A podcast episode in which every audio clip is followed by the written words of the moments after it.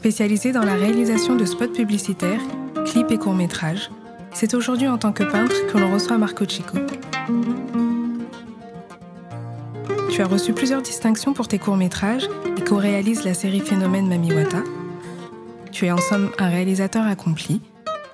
Quel a donc été l'élément déclencheur pour que tu commences la peinture?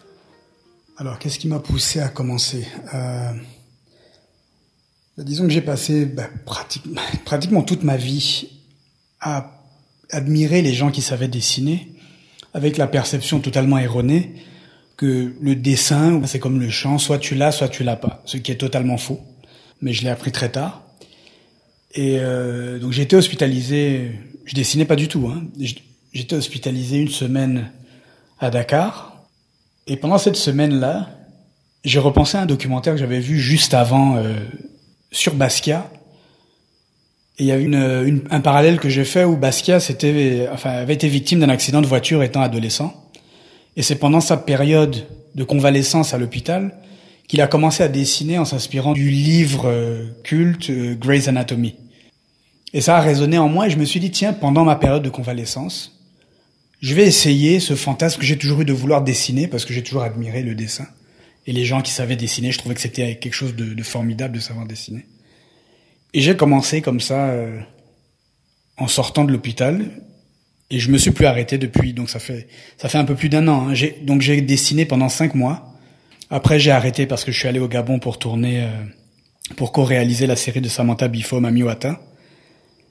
Et euh, au retour, je me suis remis au dessin et j'ai eu un challenge de faire du digital painting. Je me suis dit bon, on va on va télécharger une application. Je vais voir ce que je peux faire avec euh, avec euh, avec le digital painting. Surtout que tu as des rendus traditionnels en digital painting sont parfois bluffants. Et je me suis dit je vais essayer de faire ça. Et c'est comme ça que j'ai téléchargé un logiciel euh, Ibis Paint X. Et j'ai commencé à faire des mes bustes comme je les appelle des bustes de femmes. Voilà. Ce parallèle avec Basquiat a été un élément déclencheur pour toi. Mais dans quelle mesure influence-t-il tes œuvres? Je pense que ce que je retiens moi le plus de Basquiat c'est euh, c'est la spontanéité. C'est la spontanéité du trait, la spontanéité de, de ces œuvres qui sont ancrées parce qu'elles sont indissociables de son histoire, elles sont indissociables de son de ce qu'il voulait dénoncer, de ce qu'il de ce qu'il voulait exprimer. C'est indissociable de son histoire. Et donc oui, c'est la spontanéité, je pense. Je me suis déjà amusé à faire un tableau un jour qui était bien sûr euh, inspiré de Basquiat. Je ne le montre pas parce que vraiment, c'est parce que j'ai même, j'ai même rajouté la couronne au-dessus. Bon, ça, beaucoup d'artistes le font, hein, en hommage à, à, Basquiat. Mais euh, l'exercice, parce que justement, je voulais me prêter à cet exercice-là, et l'exercice est, est, est, très gratifiant, effectivement. Et il y a des petites étincelles de grâce. On se dit, ah tiens, effectivement, j'aime ça, je trouve ça beau, je trouve beau où ça m'a emmené. Et on, en fait, on fonctionne à l'inspiration sur le moment, en fait. C'est pas, ce n'est pas un effort calculé. Et effectivement, ça donne de très belles choses des fois. Alors, est-ce que les œuvres de Basquiat, de Basquiat m'ont influencé? Bon, bien évidemment, oui. Je vais pas blasphémer sur Basquiat. Euh, bon, effectivement, Basquiat rentre au panthéon des artistes qui sont des mouvements à eux-mêmes et qui donc influencent plus ou moins tout ce qui passe après. Et si tu devais citer d'autres sources d'inspiration je te dirais, euh, sans être chauvin, ben c'est un Gabonais, Maurice Olibon Javé. J'ai pris une grosse claque quand j'ai vu ces tableaux à Libreville la première fois. J'ai demandé qui c'était, c'est comme ça que j'ai entendu parler de lui. Je pense que ce que fait Olibon Javé, c'est ce à quoi j'aspire quand je saurai dessiner. Parce que moi, je sais pas encore dessiner. Je, avec ce que je sais faire, j'arrive à, je pense que j'arrive à bien me débrouiller avec ce que je sais faire mais je suis pas du tout euh, un artiste complet. C'est-à-dire que je dois encore me former à, à l'étude de, de l'anatomie, etc., pour pouvoir faire peut-être autre chose que des bustes. J'aime beaucoup mes bustes. Hein. Je pense que c'est un peu ma signature, mais je ne suis pas encore complet pour exprimer totalement ce que j'aimerais montrer euh, et les idées que j'ai en tête d'ailleurs, que je peux pas forcément explorer tout de suite. Donc voilà, ouais, Maurice Olibon-Javé euh, est une est une de mes grandes inspirations. Ouais.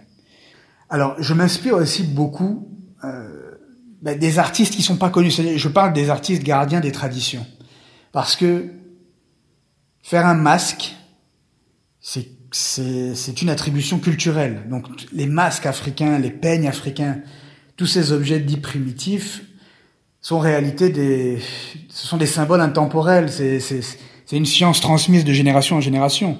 Et bien évidemment, les grands artistes européens ont, ont pioché là-dedans. Et euh, oui, moi, je, je, je m'inspire beaucoup de ça. Je m'inspire beaucoup de ça. J'achète des peignes, j'achète des, des masques, j'achète des figurines, j'achète tout ce qui est sculpté. C'est quelque chose qui m'inspire beaucoup et qui me donne envie de, de dessiner. C'est-à-dire que l'inspiration que je prends ne vient pas spécialement de, ne vient pas d'un style. Elle vient du symbole que représente l'œuvre. Voilà. Donc voilà, c'est pour ça que, comme je te disais au début, moi, mon inspiration, elle vient de partout. Hein. Ça va être un sentiment inspiré de quelque chose. Ça peut être un film, ça peut être un objet, ça peut être une discussion. C'est, vaste. Quel est le fil rouge de tes créations? Mon objectif, c'est de, dans tout ce que je fais d'ailleurs, c'est pas seulement la peinture. mon objectif, c'est la, la réappropriation du paradigme africain. Parce que je pense qu'en tant qu'Africain, c'est vraiment ça notre souci. L'histoire, notre histoire a été un peu interrompue euh, depuis les conquêtes arabo-musulmanes et euro-chrétiennes. Et nous sommes le seul peuple sur Terre qui ne vit pas son paradigme, parce qu'une histoire a été interrompue. Et je trouve que, je pense que c'est ce que, si j'ai une mission dans l'art en général, que ce soit dans les, histoires que je raconte dans mes films ou ce que je raconte à travers mes tableaux, c'est ça. C'est, je prône cette réappropriation du paradigme. Euh, et donc tu vas voir beaucoup de codes pour l'œil averti. Le féminin sacré, c'est une part très importante de ce que je fais. Euh, il va y avoir des symboles, que ce soit des plantes, que ce soit des animaux, tu vas retrouver des symboles euh, qui correspondent à notre vision du monde et à notre cosmogonie.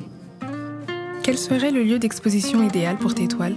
L'endroit où tu rêverais de voir tes tableaux? J'ai déjà une réponse à cette question parce que j'avais déjà rêver ce projet-là, on va dire.